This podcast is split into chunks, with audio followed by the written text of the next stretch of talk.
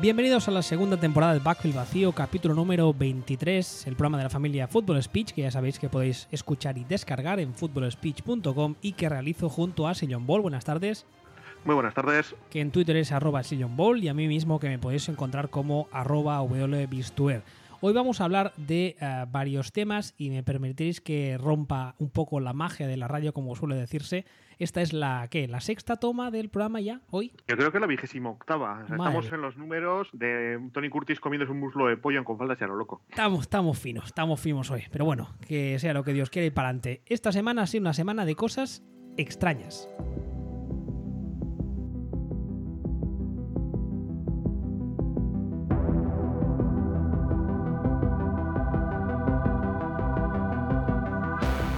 ¿Por qué ha sido una semana de cosas extrañas?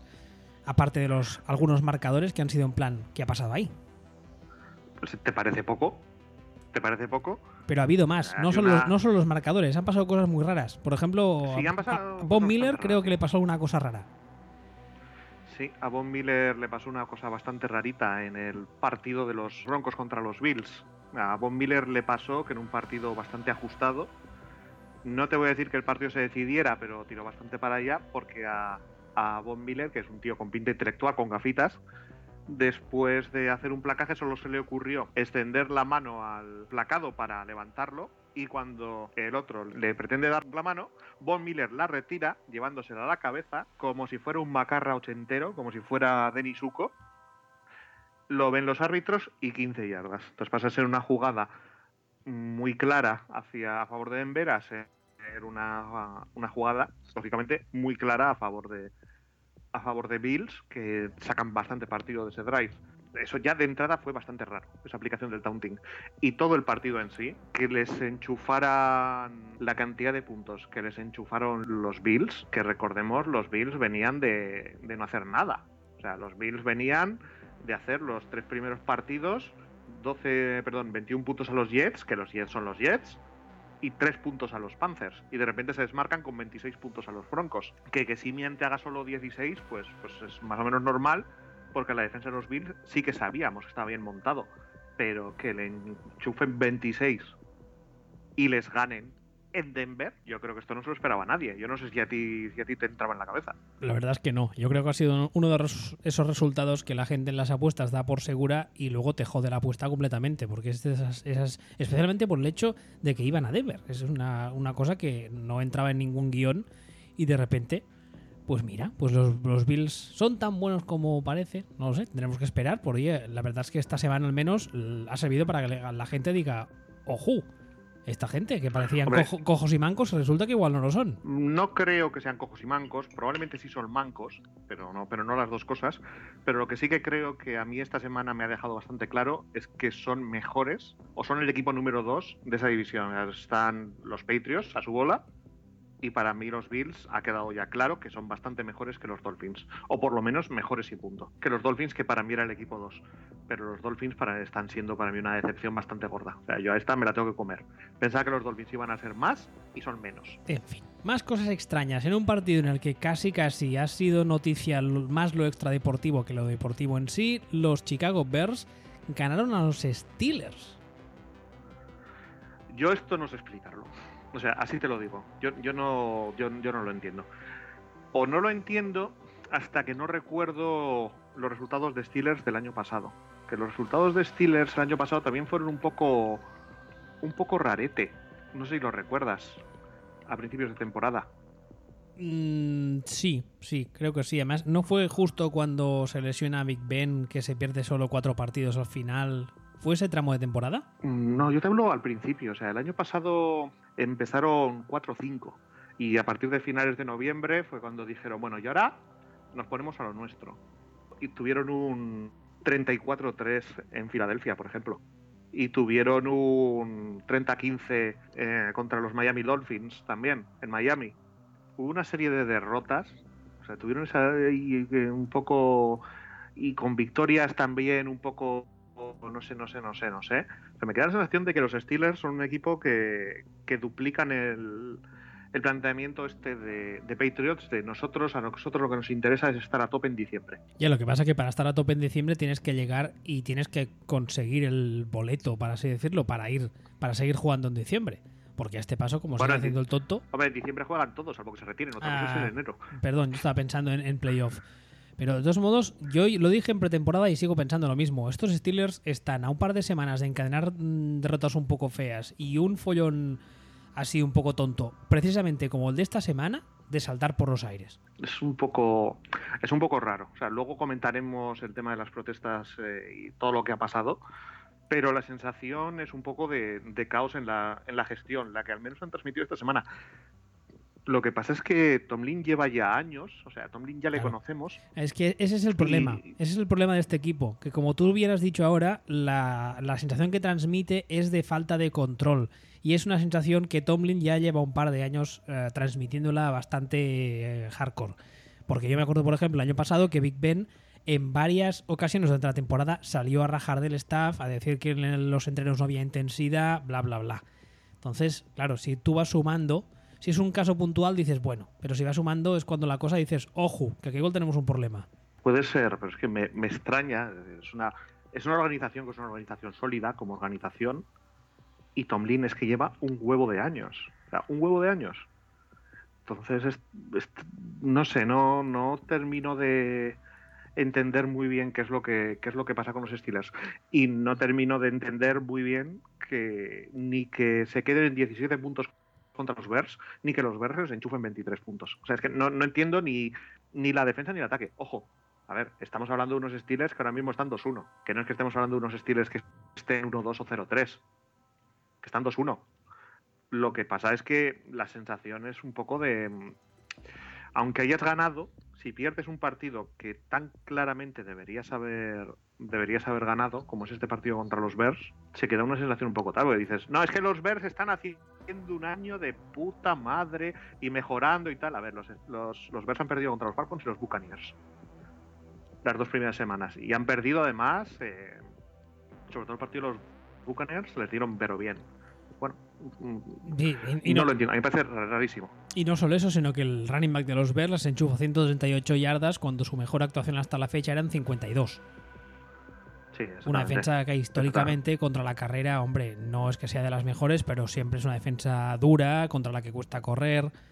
Y mira. Sí, pero no, pero no solo, no es que les haga esa cantidad de yardas, es que tanto él como el running back número 2 de Chicago pasan de las 6 yardas por carrera. O sea, ya no es que digan, no es que le han dado muchas carreras, no, no. Es que le han dado muchas carreras porque les estaba pasando por encima. Sí. Pero, pero así, pero sí, claro, pero pasándoles por encima. Porque el partido de Glennon no es tan bueno, ni mucho menos. O sea, de hecho, casi te diría que el partido de Glennon es bastante mierder. Porque el de Rodisberger es horrible. Pero el de Glennon por ahí se anda. Les destruyen a base de carrera. Y eso también me sorprende porque mm, lo que tenía sospechoso los Steelers no era la línea, era la secundaria. Entonces yo no, este partido yo no, entiendo lo que pasó, o sea, no, no lo entiendo. Parte lo he visto y decía yo, estos se han cambiado las camisetas, no, lo entiendo. Más cosas extrañas. Esta semana también los eh, Dolphins perdieron con claridad ante los Jets. Con claridad porque aparte del 26, 20 a 6 final, no 26, 20 a 6 final, es que hasta entrados el tercer cuarto los Jets creo que ganaban algo así como 20-0. Sí, 20-0. Y fue en algunas ocasiones, la verdad es que la sensación que te quedaba es, pero estos, estos de los Jets no iban a hacer tanking. No iban a, echar el rato en Miami, a que les des el sol y ya está. Pues sí, pero es que. Pues más de lo mismo. Es, en primer lugar es, ¿pero qué narices hacen los Jets intentando ganar este partido? ¿Y pero qué narices hacen los Dolphins que parece que están intentando perderlo? porque fue. Bueno, los Dolphins fueron ofensivamente la mejor imitación que he visto de los Bears de los últimos dos años. esos, esos Bears en los que Cutler pasaba de todo como de la mierda, pues tú sustituyes la imagen del oso por un delfín fumando y tienes la sensación que transmitían los Dolphins. Un absoluto paso de todo. Con el agravante de que esto muchos dijimos que era un escenario que podía pasar. Que Cutler es, es, eh, es propenso a irse mentalmente de los partidos cuando la cosa se pone un poco complicada. Y más un tío que se ha desretirado un año porque le han pagado una pasta chunga cuando ya estaba casi con los dos pies en el estudio de televisión y le han retirado a cambio de muchos millones el, el mm, no sé cómo decirlo, la ilusión que pueda tener Jay Calder para hacer una buena temporada. Bah. No sé si me explico. Sí, sí te explicas, pero yo creo que no, no solo es eso. Porque igual que ahora estábamos diciendo que el partido de Glennon no fue nada el otro jueves al, al, ganar a Steelers, el partido de Josh McCown sí fue algo del otro jueves para ganar a Dolphins. Es decir, que no solo fue Cutler, que el partido de la defensa de los Dolphins fue lamentable. Y aquí el año pasado, no sé si te acuerdas, nos tratábamos de decir que la defensa de Dolphins, que a la que estaban halagando y hablando muy bien de ella, que no era tan buena y que, que era un engaño. Que no era tan buena y que era un engaño. Eso es lo que decíamos nosotros el año pasado. Bueno, pues a lo mejor esto no es más que más de lo mismo. Pero que Josh McCown te haga un QBR de 73, eh, un rating de 126, eh, 11 yardas por lanzamiento, eh, que es Josh McCown, por Dios. Y no solo, o sea, Josh... no, no, solo el tema está en que es Josh McCown, sino es que además mira lo que tiene alrededor. Que dices, no, es que es un tío que lo único que tiene que hacer es ponerla en manos de y este D se encarga del resto pero tampoco es que tenga un supporting cast de la leche.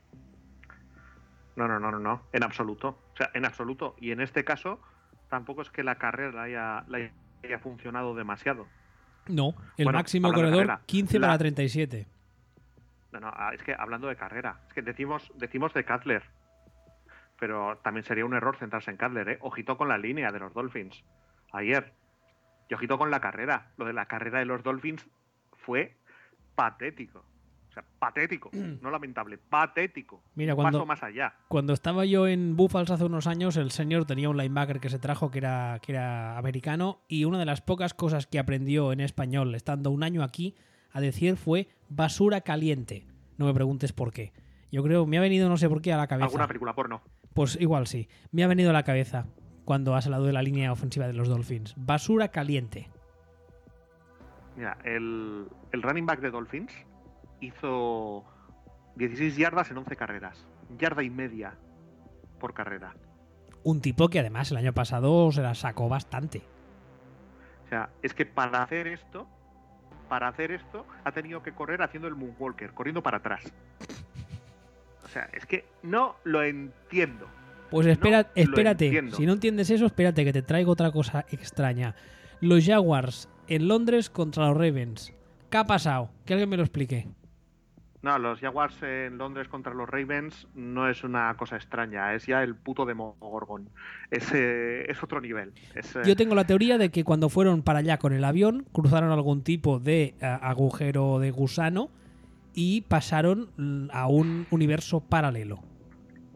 Porque si no, no claro, lo entiendo. Es que nosotros, nosotros eh, comentamos, eh, cuando hicimos el programa eh, sobre estadísticas, comentamos que el equipo que estadísticamente eh, más apuntaba a que iba a mejorar este año eran sorprendentemente los Jaguars. Que dijiste tú, hombre, pues tampoco me sorprende tanto. Vale, pero es que una cosa es que no te sorprenda y otra cosa es lo del otro día. Es que lo del, lo del, lo del otro día, porque dicen, no, porque es que, claro, cambian la forma de jugar, mmm, hacen que Bortels lance no sé qué, lanza menos, la carrera, su padre y tal metió 4, 44 puntos a los Ravens. O sea, que los Ravens habían recibido 0 puntos el primer partido contra los Bengals y 10 puntos el segundo partido contra los Browns. Que a, a, lo mejor ahora lo que hay que pensar es que, coño, que eran los Bengals y los Browns, ¿no? Pero 10 puntos en total. En las dos primeras semanas recibieron los, los Ravens y les enchufan 44. Con pero el, que les enchufan. Con el agravante, aquí hay dos agravantes. El primero es que dices, tú has visto las dos primeras semanas y resulta que le han dado 134 carreras a Fortnite en un partido y este les mete 240 yardas. Y dices, vale, lo puedo entender porque el chaval pinta muy bien. Pero es que no es el caso. Pero es que además, aparte de que los números de Bortles son la leche, es que hay tres touchdowns que es la misma puta jugada. Es la misma jugada y le clavan tres touchdowns con la misma jugada con el pase a Mercedes Lewis. La misma jugada. Yo, igual, te, igual lo que te voy a decir es, es, es extremadamente loco. pero yo la sensación que tenía durante el partido es que a los Ravens les había pillado fatal este partido un jueves y no se lo habían preparado. Hombre, la sensación que, que, dio en, muchos instantes del partido fue de falta de preparación, sin duda alguna. Yo la sensación que tuve es que al ser este partido un partido de. O sea, perdón, un partido jueves, al ser un partido en Londres, que le, entre pitos, flautas, viaje y tal, que los Jaguars iban con el partido preparado y los Ravens no. Porque yo tenía la sensación de que la mitad de las cosas que hacían los Jaguars, que no eran nada del otro jueves, pillaban completamente en bragas a los Ravens, que no sabían lo que les iba a pasar. Recordemos también que el nuevo uh, dictador mandamás de los Jaguars es Tom Coughlin y quien puso de entrenador es Tom Marrón, que son dos señores que ya también lo dijimos en pretemporada, que tienen fama de ser tremendamente estrictos y cuadriculados. Y es que además lo dijimos, lo que necesitan los Jaguars son dos tíos así. Y fíjate que, están, están, haciendo muy. Sí, sí, yo creo que sí, porque las tres semanas que los hemos visto jugar, están haciendo muy pocas cosas, muy poca floritura, pero lo poco que hacen lo ejecutan bien. Y eso es 100% manual, old school, uh, Coughlin marrón. Es eso, hacer pocas cosas, pero hacerlas bien.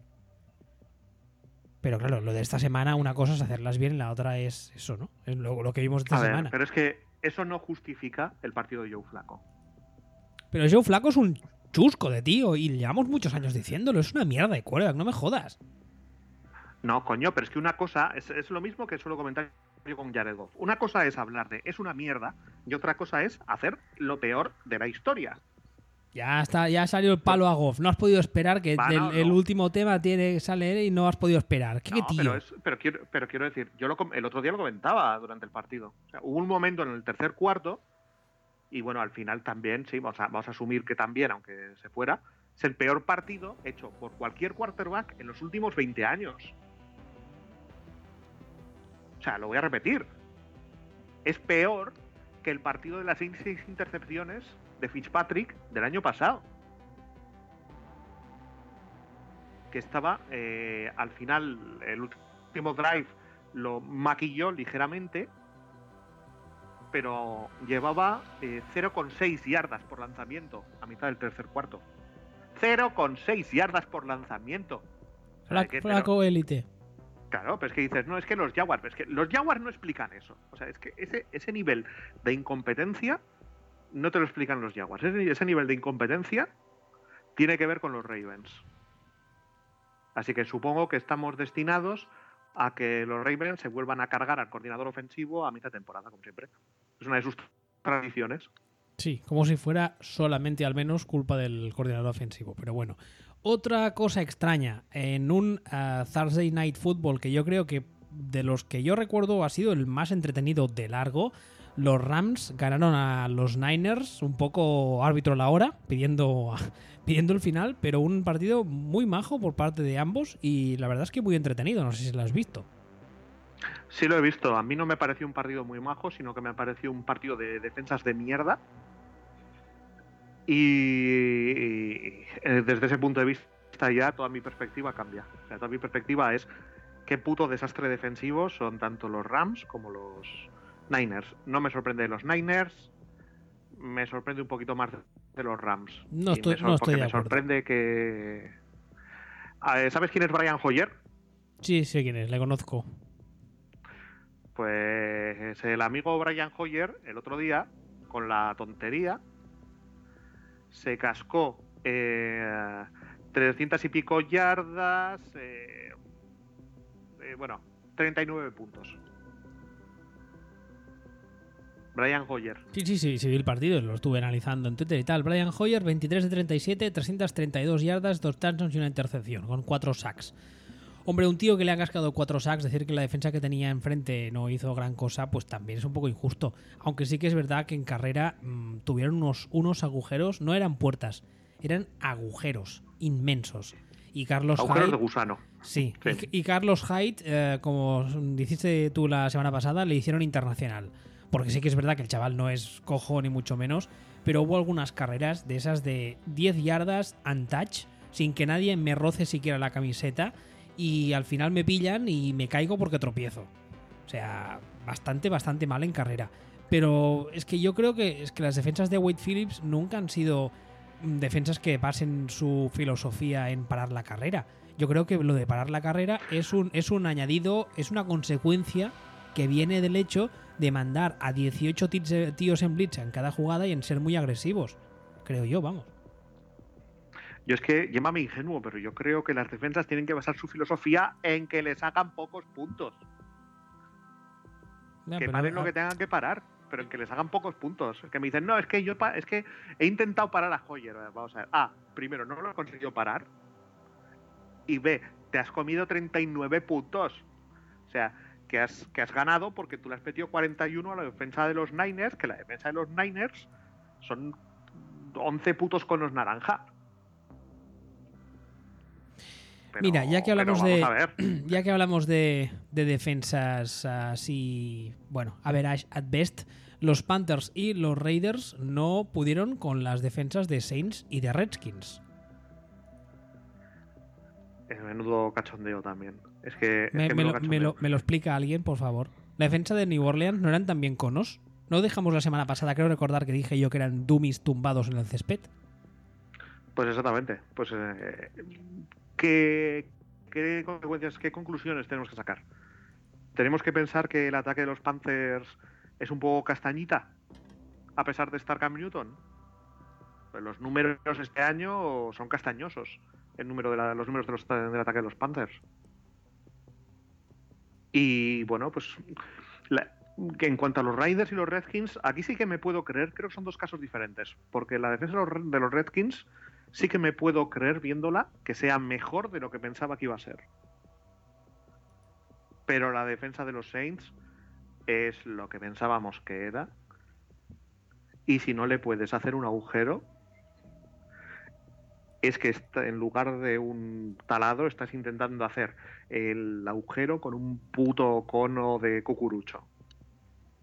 Y esto para mí quiere decir que los Panthers lo que tienen no es un taladro, tienen cono, tienen cono de cucurucho. Tienen esos, esos taladros de plástico de juguete que venden en los chinos para que los niños pequeños crean que están haciendo obras como papi. Pues exactamente, exactamente.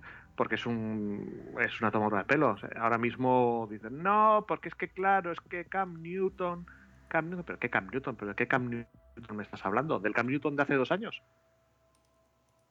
¿De ese Cam Newton me estás hablando? ¿O de, qué Cam Newton me estás hablando? Del Cam Newton que le hizo nueve puntos a la defensa de los Bills, que ya hemos dicho que a lo mejor la defensa de los Bills es buena, pero nueve puntos.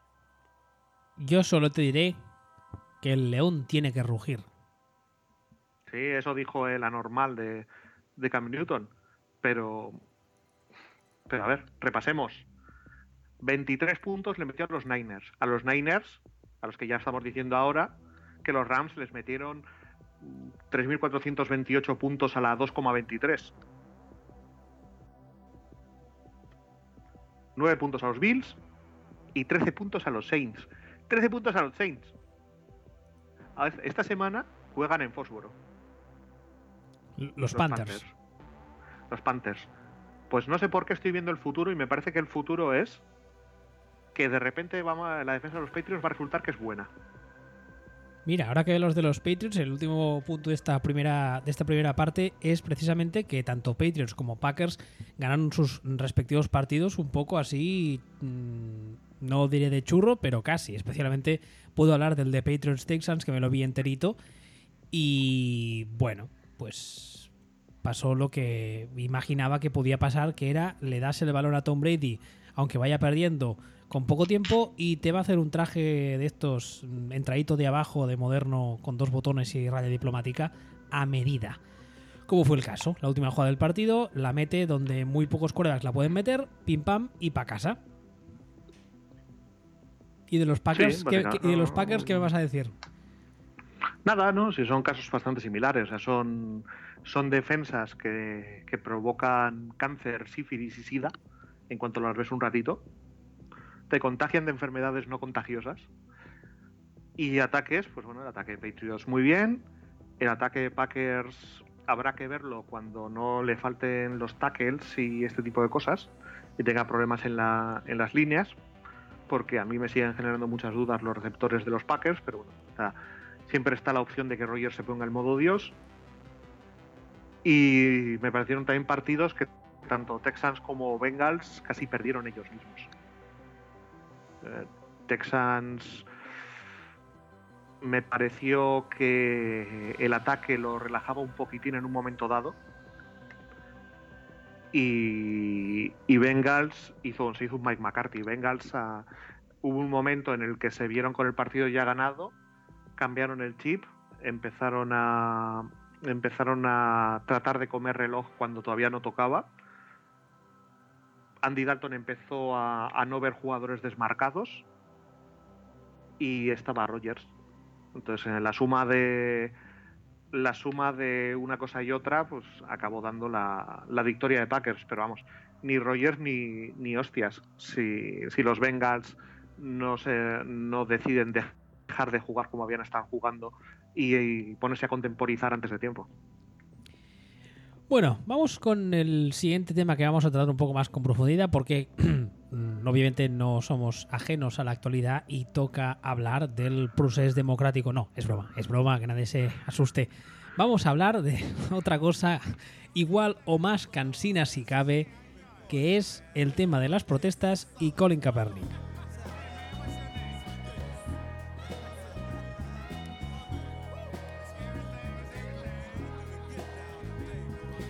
¿Qué pasa con Kaepernick? La cosa empezó, no sé si os acordaréis, el año pasado, antes de que los Niners le cortasen, si no recuerdo mal, le cortaron, ¿verdad? No, terminó contrato. Ah, es verdad, terminó contrato. Pues antes de terminar el contrato con los Niners, hubo un partido en el que Kaepernick, uh, como forma de protestar contra las desigualdades raciales en Estados Unidos, decidió uh, no levantarse durante el himno. Durante cuando ponen el himno norteamericano antes de empezar el partido, que si conocéis un poco la idiosincrasia de los americanos, ya sabéis que eso es, bueno, mm, te conviertes automáticamente en una mezcla entre Bin Laden, el demonio y, no sé, y lo peor, y una especie de bestia como niños. Entonces, eh, en primer lugar, fue solamente Kaepernick, eh, generó muchos titulares, pero resulta que la cosa, pues, eh, más o menos iba galando con otros compañeros de otros equipos, hubo gente que tomó la decisión de apoyarle de formas diferentes. En Offrison vimos algunos jugadores que sí se ponían de pie durante el himno, pero levantaban el puño, con un gesto que recordaba a los Panteras Negras hace muchos años. Y resulta que Donald Trump, que es un señor que al parecer no tiene trabajo, lo cual me sorprende porque yo diría que ser presidente de Estados Unidos tiene que ser complicado de cojones, pero el señor resulta que parece que no tenga. No se le ocurrió nada más que en un uh, meeting de estos que hacía en uno de estos estados de follarmanas, que no sé cuál es, de estos de sureños tontos del culo, decir que los jugadores de los Estados de, la NFL que no se levantaban durante, el himno eran unos hijos de puta y que lo que tendría que hacer la NFL sería cargárselos. Entonces, uh, bueno, pues uh, en una clásica situación de si no quieres caldo, toma dos tazas, eh, lo que hizo el señor fue echarle gasolina a un fuego y esta semana pasada, esta jornada pasada, hemos visto que si de normal en cada equipo la representación de esa protesta estaba en el 1%, pues esta semana se ha multiplicado por 3.000 millones, dando, uh, dando, pues, uh, dando resultado a algunas situaciones bastante curiosas, como por ejemplo en el caso de los Steelers, que Mike Tomlin, justo antes de empezar el partido, anunció que su equipo directamente no saldría del vestuario. Y al final acabó saliendo Alejandro Villanueva, que para quien no lo sepa, uh, es un señor que había, había servido en las filas de los Rangers y entonces él dijo que sentía que su deber como norteamericano y ex soldado, bla, bla, bla, era salir y pues uh, levantarse cuando suene el himno, tal y cual. Uh, ahora mismo yo no recuerdo otras cosas así curiosas, aparte de que en varios equipos, en muchos equipos, uh, se pusieron de pie, pero entrelazando los brazos. Y aparte de eso, está el tema de que hay bastantes propietarios que han dicho la suya o incluso en algunos casos uh, se sumaron a las protestas. Por ejemplo, en el partido de Londres vimos a Shaka Khan, que no sé cómo se llama, el señor ese pakistaní, que parece que, que baje de conducir un taxi. Uh, ese, Chaka Khan. Uh, con, con sus jugadores y una de las imágenes que más me llamó la atención de la jornada y que no esperaba, vamos, ni de coña, fue Jerry Jones. Jerry Jones arrodillado con los brazos uh, juntos a los demás Dallas Cowboys antes de empezar el partido. Eso de verdad que no me lo esperaba, no sé tú. Yo no me lo esperaba, pero bueno, hay, hay millones de matices en cómo se ha desarrollado todo este asunto. En primer lugar, eh, sobre cómo arranca y Kaepernick. Todo este asunto arranca como una protesta de, de tipo racial, o sea, por los, sobre todo por los excesos de brutalidad policial. Eso es lo que está protestando Kaepernick en un primer momento. Excesos y violencia policial contra jugadores eh, negros. Kaepernick eh, empieza las protestas eh, sentándose durante el himno hasta que por medio del club pues, entran en contacto con él unos veteranos o un veterano, un antiguo Navy SEAL, y le indica que una forma más correcta para, mostrar respeto a la vez que protestar sería arrodillarse. así comienza Kaepernick a, arrodillarse durante, durante el himno. Poco a poco, es cierto, se van uniendo algunos jugadores. Se une Megan Rapinoe, que es una jugadora de, fútbol soccer, eh, que es lesbiana, también para, para protestar un poco, pues, uniendo poco a poco. Poco a poco el ambiente de la protesta se va haciendo más heterogéneo y bueno, pues eh, Kaepernick termina contrato, no le contrata a ningún equipo, empieza a pasar, empieza a haber un run run de que no se le contrata por, por estos motivos. También podría ser que no se le contrata porque es más malo que pegar a un padre con un calcetín sudado. No, no, hombre, no, eso no es. es. un complot contra los negros. algo, algo, algo, habrá, seguro que hay algo de todo, pero bueno, luego, luego lo comentamos. Y lo que llegamos este fin de semana, o esta semana, llegamos a las declaraciones de, Donald Trump. ¿Dónde hace Donald Trump las declaraciones? Donald Trump las hace en Alabama. Ah, ¿ves cómo era uno de esos estados de follarmanas? Es un estado de follarmanas que no tiene equipo NFL, pero que sí que tiene mucha cultura de fútbol americano. Es decir, no está atacando a nadie de ese estado en ese momento. Y aquí, pues, eh, es cuando empiezan las reacciones. Y empiezan las reacciones de una forma muy curiosa. De una forma muy curiosa y para mí un tanto hipócrita, porque mucha gente que no había abierto la boca con nada de lo que había hecho Donald Trump, pues Donald Trump no es más racista desde la semana pasada. Donald Trump lleva siendo Donald Trump desde que le conocemos. Desde solo en casa 2. Hombre, una cosa no se le podrá negar a Donald Trump y es que es eh, es, eh, es consecuente. Siempre es igual de racista. Sí, no, no, eso, eso es cierto, eso es cierto, pero si no me sirve para defender a Hitler, pero mira, Hitler era un tío claro, ¿eh? Decía las cosas como son, dijo a los judíos, os voy a matar y gasear y luego mm, quemaros todos en los hornos crematorios. Y lo hizo. Hay que respetar eso. No, hombre, tío, tú eres idiota. O sea, un poco de un poco, un poco de, saber valorar qué es lo que hay que valorar. Entonces, eh, esta semana, pues de repente aparece, eh, empieza a haber demostraciones. Empieza a haber demostraciones de muchos más jugadores. Eh, empieza a haber, pues sí, pues ya con owners. O sea, lo de Sazkan es llamativo. Lo del owner de los Panthers es llamativo precisamente porque hace lo contrario. Es creo que el único owner que dice que, hay que, que no hay que mezclar deporte y política. Lo de Jerry Jones es sorprendente, pero también hay que tener en cuenta que la demografía de Texas no es la demografía de Texas que hemos conocido o que conocemos. De hecho, Texas es un estado que en 20 años máximo será demócrata.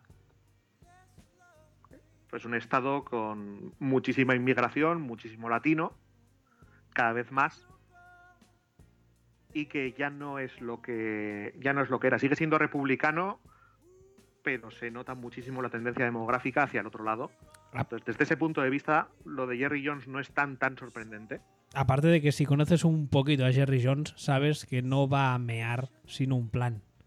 O sea, si, si hace eso es porque él cree o sabe que le va a beneficiar a los Cowboys. Punto. Se acabó. Sí, no, sin duda. Y no solo eso. El, que todos los, que los owners, los equipos, todo, todo, se manifiesten de forma unida en el momento en el que Donald Trump les ataca a ellos en primera persona, me toca bastante las pelotas. Me parece un poco bastante, un poco bastante hipócrita. Pero bueno, es lo que hay. Y luego tenemos el caso de, el caso de, eh, Villanueva, que bueno, yo no tengo por qué dudar lo que han explicado después a posteriori. Pues justo recordando un poquitín el tema, eh, los Steelers anunciaron que no iban a salir durante el himno y apareció Villanueva en la boca de, en la boca de vestuarios. Que encima se le ve poco. Abulta poco y se le ve poco, ¿sabes? Exactamente. Después empezaron a salir determinados mensajes desde allí. Uno fue, dijo Tomlin que ellos habían quedado que no iban a salir y que no entendía qué había pasado. Dijo Ron Lisberger que qué cojones, que a él le habría gustado salir y no salió.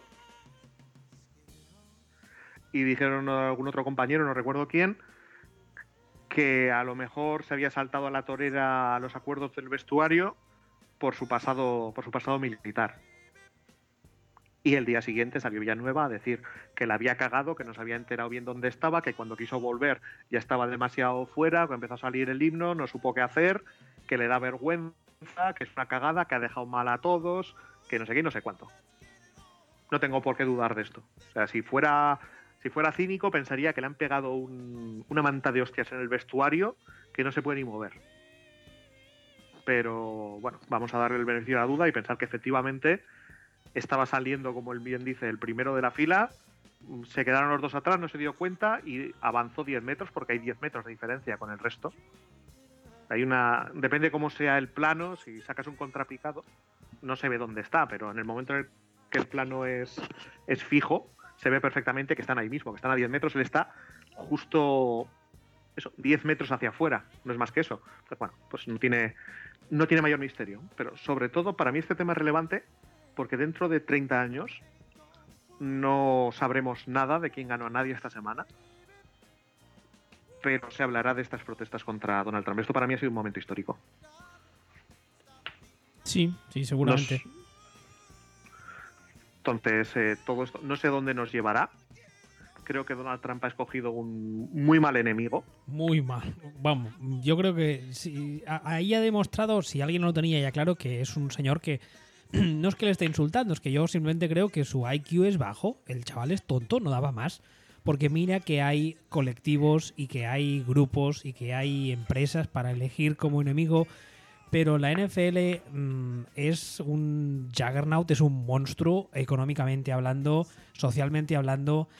Y el hecho de que apenas pocas horas después del follón la NFL sacase, Godel sacase un comunicado oficial diciendo, chato, la has cagao, ahí fue cuando yo dije, uy, uy, porque claro, estos no son unos, no son cuatro mataos de un pueblo perdido en vete a saber dónde, es la NFL. Pero bueno, oye, él sabrá tú, él sabrá. Lo que sí que me molesta un poco es, como tú bien decías, que primero era una cosa de Capernic, era una cosa como puntual, y ahora como se ha metido con ellos, ahora pues están todos, que dices, mm, los problemas raciales eran los mismos hace ocho meses, pero bueno, ¿vale? Y en segundo lugar, que como pasa siempre, y eso no hace que me moleste menos, hemos salido en todos los medios patrios por un motivo extradeportivo. Pero bueno, supongo que como suele decir el dicho, es mejor que hablen de ti aunque sea mal, ¿no? No creo que sea el caso, en este caso, pero tampoco me parece que se está hablando mal. Al final es, una noticia que no es deporte, es, política. Sí, y... cuando digo cuando digo mal no es no, no es necesariamente que hablen mal de la NFL, obviamente. No creo que ningún medio patrio le aproveche para decir mm, cosas malas pero sí que es verdad que hay un montón de temas deportivos de los que hablar durante el año. Y además, justamente es una reflexión que hoy la hacía, que estaba viendo no sé qué canal, no recuerdo qué canal, o, no sé qué emisora de radio, que estaba llenando la programación con auténtica mierda. Y yo pensaba, ¿y de verdad nadie podía darnos un poquito de atención? Pero bueno, eso es un debate muy largo para otro día. Y nos iremos por las ramas y no quiero. ¿Quieres añadir algo más del tema de Capernic en las protestas? No, no. Con esto. Bueno, de hecho, sí. De hecho, sí. Sí que me gustaría comentar. Hemos dicho el tema de Capernic y, el blackballing de, de Capernic. Yo sé que a ti Capernic te parece lo puto peor. Sí. Lo que yo no te voy a comprar es que Capernic sea peor que todos los quarterbacks que están ahora mismo en plantilla en equipos NFL. De hecho, no te voy a comprar ni que sea peor que todos los titulares, ni de lejos. Dos palabras es vegano. Retiro todo lo que he dicho. Vale, así me gusta. Retiro lo y, para que lo critiques tú que eres un jodido comedor de tofu, Anda que. Pero bueno, en cualquier caso, el, el tema, de, el tema de Kaepernick yo creo que tiene que ver con, con, más cosas que con las protestas en sí mismo. Es decir, mmm, ya te digo que me parece que si estuviera jugando sería alrededor del vigésimo quarterback de la NFL por calidad. Me parece que encontramos tranquilamente de 5 a 10 peores con facilidad. También me parece que él quiere cobrar como si fuera un quarterback titular de primer nivel y no lo es. Y que para eso le merece mejor estar en casa. También creo que un, que un ataque para Kaepernick es un ataque muy concreto, que juega de una manera muy concreta, que no hay ningún equipo apenas que juegue así. Por eso cuando se habló de Seattle me parecía que tenía cierto sentido, porque Kaepernick como backup de Russell Wilson podría tener sentido, solo que no le iban a pagar lo que él quería. Claro, ese es el tema. Era el escenario perfecto para él y de repente te enteras que está pidiendo 8 millones de dólares y dices, a ver, alma de cántaro. ¿Quién te va a pagar 8 millones para que, si todo va como debe ir, estés en el banquillo? Pues ¿quién le va a pagar 8 millones? 8 millones le puede pagar a le puede pagar a Kaepernick por ponerte un ejemplo. Carolina. Sí, Carolina, Carolina, Seattle o Dallas, por decir tres. Si dentro de cuatro semanas se les rompe el quarterback. ¿Y tú crees que le pagarán dice- esa, esa cifra? Yo creo que no, creo que no, porque creo que Carolina están muy, muy, muy contentos con el backup que tienen, que es Derek Anderson. A pesar de que para mí, volviendo a lo que te decía, vale que Kaepernick no es un buen jugador, pero Derek Anderson, Derek Anderson es peor. O sea, sí, peor, claramente. Con, la- con el agravante de que físicamente ah, Kaepernick se parece más a Cam Newton, entre muchas comillas, pero ya me entendéis, que Derek Anderson. O sea, cuando, si tú imagínate que se te rompe Cam Newton en Carolina y tienes que sacar a Derek Anderson, el factor movilidad lo pierdes por completo. Con Kaepernick, completo. el factor movilidad lo seguirías teniendo y como el factor pasador a día de hoy con Cam Newton tampoco es que sea para tirar cohetes, pues te quedarías un poco igual. Hombre, eh, estructuralmente sí. Cam Newton me sigue pareciendo peor, o sea, mejor, pero, pero sí, estructuralmente, estructuralmente sí. Entonces, igual que te digo esto, pues te digo el, el tema de Seattle, de los Seahawks. Eh, Los Seahawks, con la línea ofensiva que tienen, no sé si van a alguna parte. Pero en el caso de que les faltara Russell Wilson, me parece que lo más parecido a un sustituto natural que podrían encontrar sería sería Kaepernick por encima del backup que tienen. ¿Qué es? Es este ¿cómo se llama? Es- Este que estaba en los Rams que era ah, que eh, pues no me sale el nombre ahora mismo. Case Keenum. No, no, no, no, no, no, no, no, no, no, no. Eh, ay por Dios, se llama Austin o algo así. Ah, Qué bueno, horror ya, cuando- qué horror- ya. qué horror. Em, Austin Davis. Vale. En fin, cuando empezamos con esto.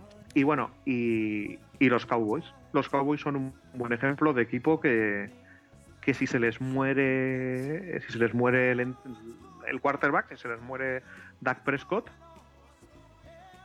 tendría un sentido razonable. Curiosamente, eh, Donald Trump buscaba lo contrario y ha conseguido que ahora muchos equipos que creo que por masa social o dígalo, llámalo como quieras, no se hubiesen planteado el fichar a Kaepernick, ahora mm, lo verían con otros ojos. Curiosamente. Sobre, sobre todo ha eliminado un factor, que es el factor de distracciones políticas. Claro, porque lo ha, lo ha metido él y además a lo bestia. Exactamente. Ya está encima de la mesa. Es decir, cualquier equipo que dijera no voy a contratar a Kaepernick por el riesgo de que sea una distracción y que y meter la política en el vestuario, ese factor ha desaparecido porque no porque desaparezca en sí mismo, sino porque ya está dentro. Ya lo ha metido Donald Trump, con lo cual ahora mismo los factores para contratar a Kaepernick son realmente deportivos, excepto en el caso de, de algún owner realmente facha, chungo y mala persona, como puede ser de los Panthers. Facha, chungo y mala persona, al oro.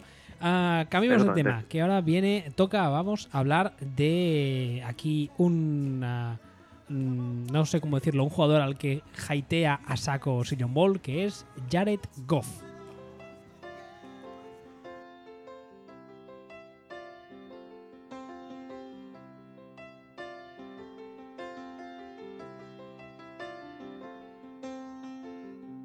¿Por qué toca hablar de Jared Goff? La frase que me has puesto en el guion la puedo leer porque me parece muy sintomática. ¿Me Sí, sí, sí, completamente. Dice, se nos está llenando esto de groupies de Jared Goff y hay que echar un vistazo a ver qué hay de cierto ahí. Yo soy una, soy una groupie de Jared Goff. Nah, todavía no.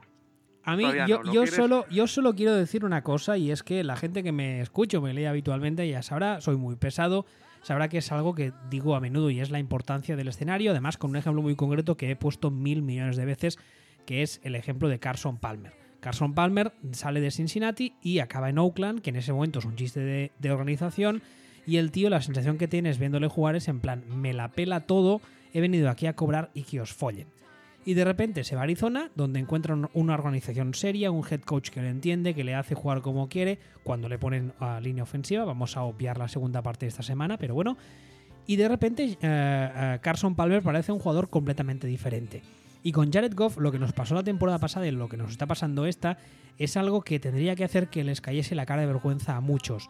Que el año pasado, con 5, 6, 7 partidos titular en un staff que mm, era el que era, era tú no podías eh, hacer un análisis eh, fehaciente, un análisis real.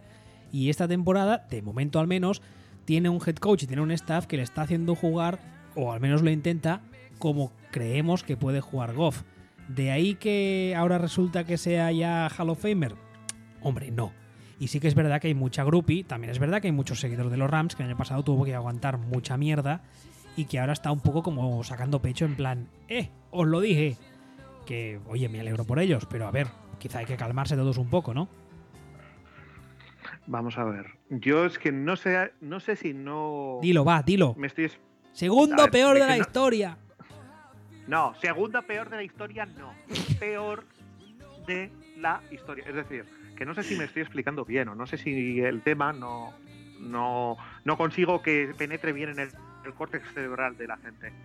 No estoy diciendo muy mal año. No estoy diciendo el peor del año pasado. No estoy diciendo esto muy mal, lo otro muy mal. No, estoy diciendo el puto peor año de un quarterback en la puta historia desde que alguien cogió un melón y dijo podemos convertir esto en un puto deporte. El peor de la historia. Vale, vale. Joder, ¿te acuerdas de qué malo era, era aquel quarterback? ¿Te acuerdas de qué malo era Ryan Leaf? Bueno, pues los números de Jared Goff son la mitad que los de Ryan Leaf. La mitad. No, no, que, Entonces- que- que- que sí, que sí, los números no mienten, pero insisto, mm, es que la- las pruebas les tienes ante tu cara. El año pasado no puede servirte como baremo de nada. Error, error completamente. ¿Por qué? error. Porque dices, por- porque digo, no, es que los números, es que era el entorno y tal. Digo, vale, vamos a ver. Cuando cojo los números de. El número, el, mejor número para juzgar a un quarterback, especialmente un quarterback rookie, es el rating que saca en lanzamientos sin presión y descontando los drops. ¿Por qué? Lógicamente, porque si solamente miras los lanzamientos sin presión, son lanzamientos en los que la línea no le ha dejado con el culo al aire. Y si descuentas los drops, son lanzamientos en los que sus receptores no le han dejado con el culo al aire. Bien, pues analizando solamente estos lanzamientos sin presión y sin drops, su rating no solo es el peor de la historia, es que es peor, es que la diferencia se agranda.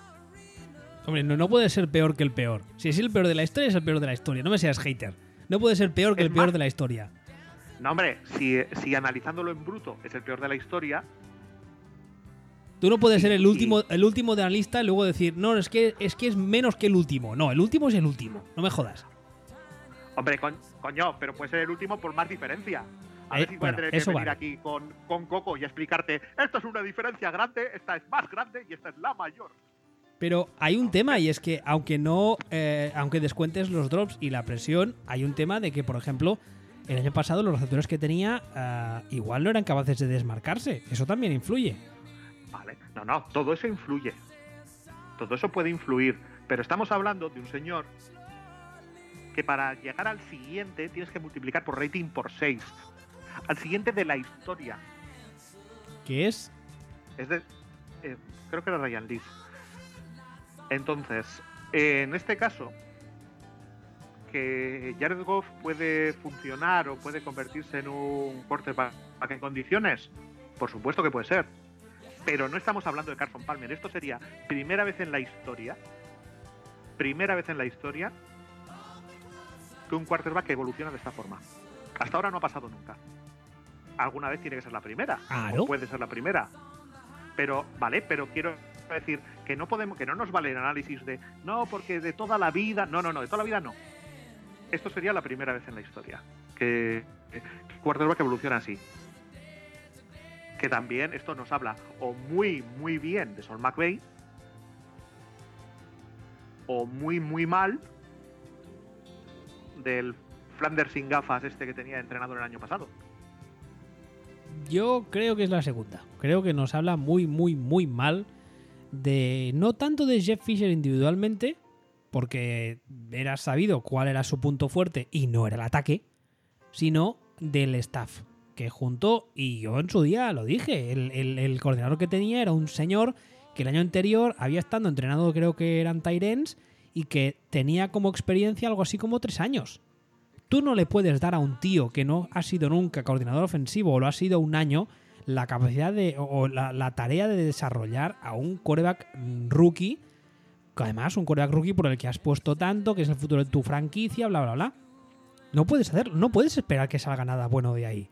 ¿Que puede sonar la flauta? Hombre, sí, claro. Y puedo mañana bajar a la calle y encontrarme un billete de 50 ahí en el suelo. Puede pasar. Puede pasar. Pero no es lo que dicta el sentido común que va a pasar 9 de cada 10 veces. Y eso es que es de sentido común. Y yo creo que lo que hay que tener muy claro aquí es que Jared Goff dudo mucho, igual me sorprende, pero dudo mucho que vaya a ser un top 3 de la liga jamás en la posición de quarterback, pero también dudo mucho que sea por norma de los 10 últimos o de los 15 últimos incluso. Para mí está en un top 15, ahí, bueno, normalito, bien, del que puedes esperar ciertas cosas, pero mm, hay que tener en cuenta, por ejemplo, que los Rams siguen teniendo un problema de línea ofensiva bastante gordo. Y esta semana contra Niners se vio. Y eso que la defensa de Niners es lo que es. Pero tuvieron algunos problemas, especialmente para correr por dentro. Tienen unos problemas gordos, ¿eh? Pero bueno, eso también es para otro programa que si no nos, nos alargamos. ¿Quieres añadir algo más del peor de la historia? ¿Cómo tú lo llamas? Eh, pues espera, ¿contra quién? ¿En qué partido has dicho que tuvieron problemas con la línea, los Rams? Contra Niners. El, el, el, uh, Thursday Night Football de esta, de esta semana, no tengo ni idea porque no me acuerdo. Vi el partido, no me acuerdo de los números de, de, de Garley y no, y no sé. Y no sé, igual son espectaculares, pero viendo el partido, Mm, es- espectaculares, ¿no? Pero son súper sólidos, ¿eh? pues hay O un, sea, montón, hay un montón de carreras por fuera porque o son diseñadas así o rebota él. Y de hecho, de hecho durante el, el análisis del partido que lo subí a Twitter, se puede buscar, lo encontraréis. Yo lo dije, que a mí me gustaba verle más correr por fuera porque aprovechaba la punta de velocidad y hay un par de jugadas que son una especie de, de- de counter, que insisto, no sé si están prediseñadas así, que se cierra la puerta en medio y rebota para afuera. Y de ahí saca muchas yardas. Pero las carreras interiores tienen auténticos problemas graves y los van a tener más graves aún. Pero bueno, insisto, eso es para otro día. Mira, tiene. Está por encima de las 4 yardas por carrera. Y la más larga es una carrera de 29 yardas. Quiero decir, no tiene una carrera de 60 yardas que modifique completamente los números y desvirtúe. Es un- son unos números estupendamente correctos. No, no demencialmente buenos, pero muy, muy, muy correctos que lo firmaría cualquiera. Pero son los números del cuatro. corredor. Sí, Y eso puede, Sí, sí, sí. puede significar muchas cosas.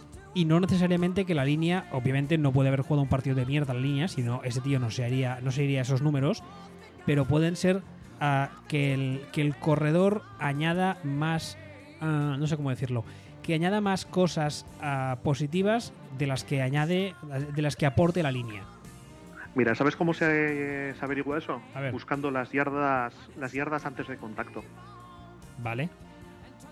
Como norma general, esto es muy simplista, pero como norma general, para reconocer a un corredor, las yardas antes de contacto las gana la línea y las yardas después de contacto las gana el corredor. Correcto.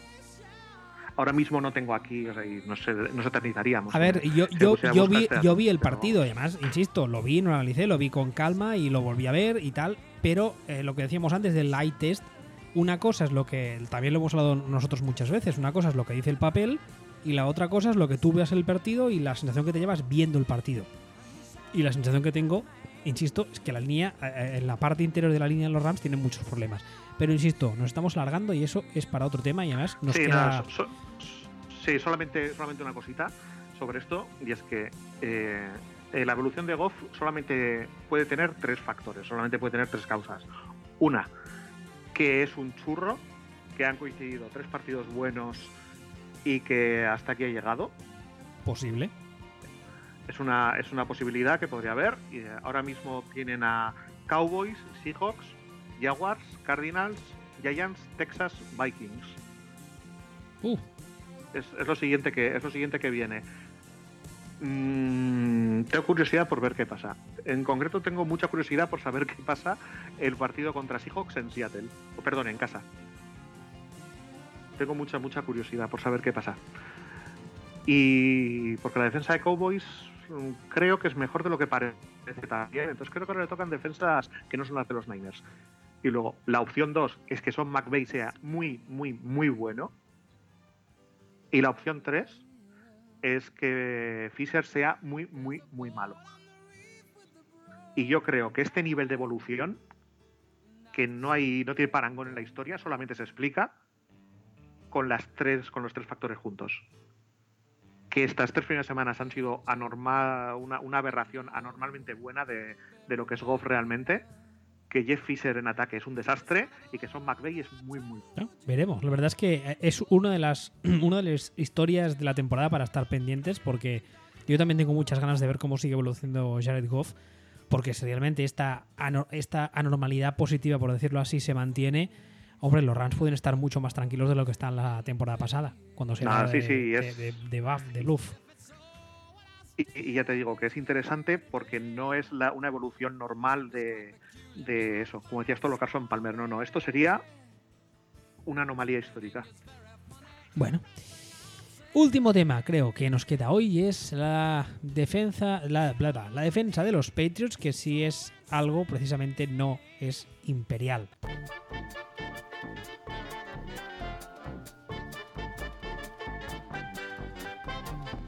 ¿Por qué te cae mal la defensa de los Patriots? Siempre la criticas. Pobre gente, si son muy majos ellos. No, a mí, a mí, a mí Matt Patricia es un tío que me cae de puta madre. Yo de mayor quiero ser Matt Patricia, si no fuera porque creo que soy mayor que él. Con esa pinta de, de ir con, otro, con sus primos y un hobbit a, a- a- a echar a un dragón de una montaña que Sí. tiene el tío, Le, le falta la, la- la hacha a la espalda, ¿eh? Lo tiene todo. completamente. Pero, pero es que la defensa de los Patriots es una castaña y es un desastre. Pues no es tanto que no es tanto que los critique en sí mismo como que me hincha bastante las pelotas la- las adoraciones que leo a, a la defensa de los Patriots. ¡Oh, la defensa de los Patriots y el ataque! Pero tú les has visto, tío. Pero tú les has visto. No. Que no serían, que no serían capaces de, de cubrir a mi señora madre. Pero que me estás, pero que me estás contando. No, es que hacen cosas tácticamente, no sé qué, pero pues, pues harán lo que te dé la puta gana, pero no les sirve para nada.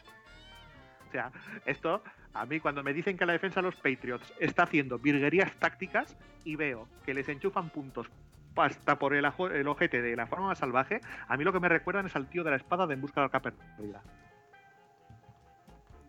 No sé si te acuerdas, supongo que te acuerdas perfectamente de esa escena. Pues eso me recuerda. El tío con la espada. Mira, virguerías tácticas en defensa, para flipar. Y entonces llega el, llega el Indiana Jones de turno, pues cualquier equipo que juegue contra los Patriots, pam, tiro, fuera, ala, alargando. Eso es lo que eso es lo que estoy viendo ahora mismo. Porque este último partido contra los Texans, tú eres de los Texans. A ver cómo me explicas tú que los Texans les enchufen 33 puntos a los Patriots, a cualquier equipo. De casualidad.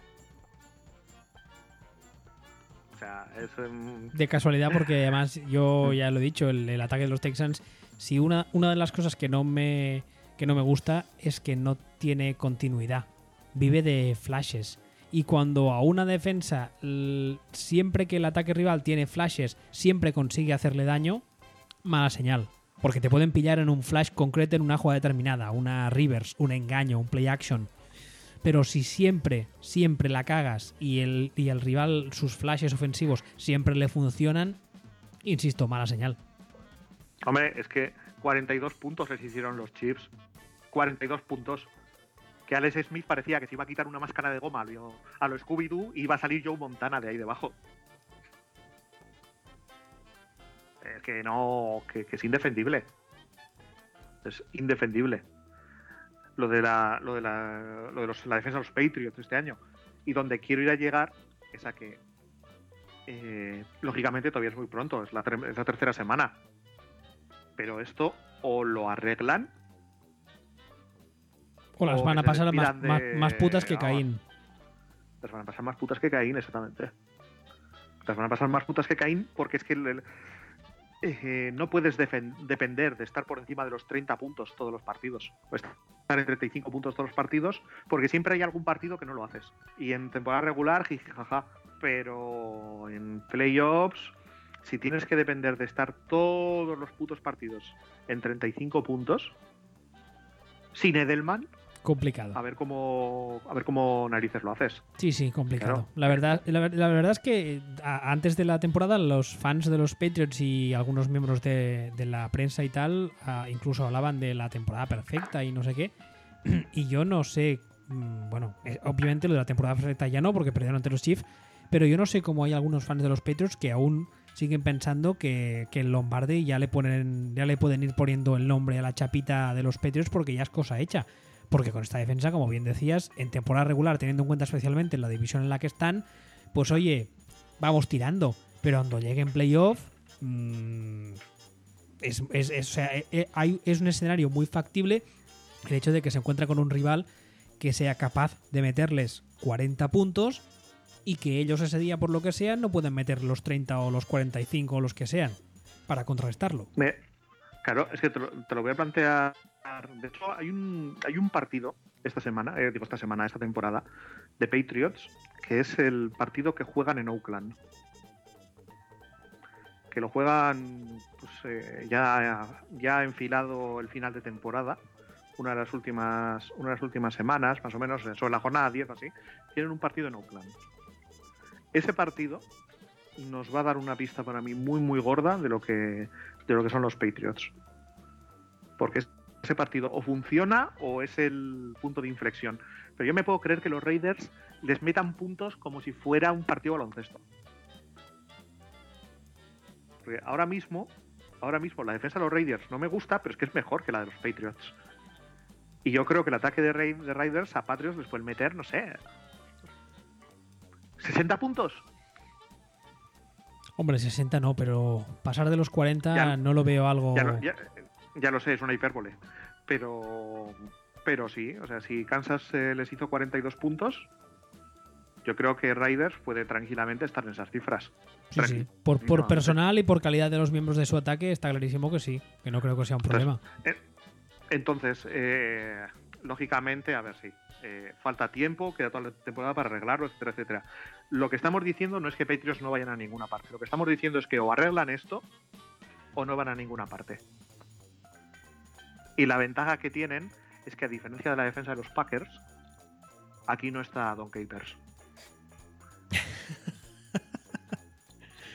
Claro, yo me, yo me puedo creer que los Patriots lo arreglen, no me creo que los Packers lo arreglen. Pero sí que me puedo creer que Patriots arreglen esto. Hombre, por lo eso que se suele decir en, en derecho, por los antecedentes, ¿no? Bueno, no sé qué decirte, ¿eh? porque miro los antecedentes del año pasado y No, creo no. que tiene más de... No por eso, sino por el hecho de que Belichick eh, y sus staffs son unos maestros a la hora de sacar de sacar petróleo de lo poco que tengan y de mover piezas y de ajustar esquemas, etcétera. Otra cosa es que luego no funcione, pero en el pasado hemos visto cómo lo han hecho varias veces, que han, han movido gente, han cambiado formas de jugar, etcétera, y han acabado no haciendo desaparecer, obviamente, pero sí minimizando los fallos que tenían. Lo que pasa que minimizar los fallos que tiene esta defensa tienes que mini- minimizar mucho, ¿eh? Tienes que minimizar mucho y, y cuidadito por lo que te estoy diciendo. Porque tal y como... Acabamos de empezar. O sea, acabamos de empezar. Pero ahora mismo hay un equipo del que no hemos hablado o de hecho hay dos equipos de los que no hemos hablado y probablemente hablaremos la semana que viene, que son Tennessee Titans y Jacksonville Jaguars, que están en tu división, que son los dos equipos que hay que echarles un buen vistazo porque alguno de los dos probablemente venga mejor de lo que parece. Más luego tenemos toda la FC West, tenemos a Kansas, tenemos a Denver y tenemos a Oakland. Eh, la del ataque de Denver, yo llego sin creerme a Simian y supongo que se caerá, pero tanto Oakland como Kansas City les veo perfectamente capaces de darle un disgusto a, a Patriots. Y Steelers, es que Steelers dan, van dando una de cal y una de arena. Pero Steelers te los cruzas en un buen día y Claro. son peligrosísimos. Claro, ese es el tema. O sea, Ese es el tema, que no sabes nunca qué esperar porque pueden jugar un partido de mierda o se pueden alinear los astros y de repente son un equipo que tiene, tiene los playmakers, tiene veteranía, tiene un quarterback que, bueno, que si lo proteges y tiene el día, eh, te la lía parda. Entonces, claro, como rival son un rival muy complicado. Entonces, claro, eh, hace tres semanas los fans de Patriots sí que tenían toda la pinta de poder dedicarse a limpiar la, la chapita para poner en el, en el trofeo de este año e ir encargando los anillos. Pero ahora mismo les están saliendo una serie de minas por el camino porque en base a, a su rendimiento defensivo no transmiten ninguna confianza y hay otros equipos que están funcionando mejor de lo que pensábamos que ojito con la AFC que no está tan clara como, como parecía que estaba, ¿eh? Ni remotamente. Está maja esta temporada. Y eso que solo llevamos tres semanas. Está maja, está maja. Sí, ¿Algo más que añadir? nada más. Muy bien, pues eh, recordaros como siempre que nos podéis descargar y escuchar en footballspeech.com, que este caballero en Twitter es arroba sillonball, yo soy eh, arroba wbistuer y que nos escuchamos la semana que viene. Adiós. Hasta luego.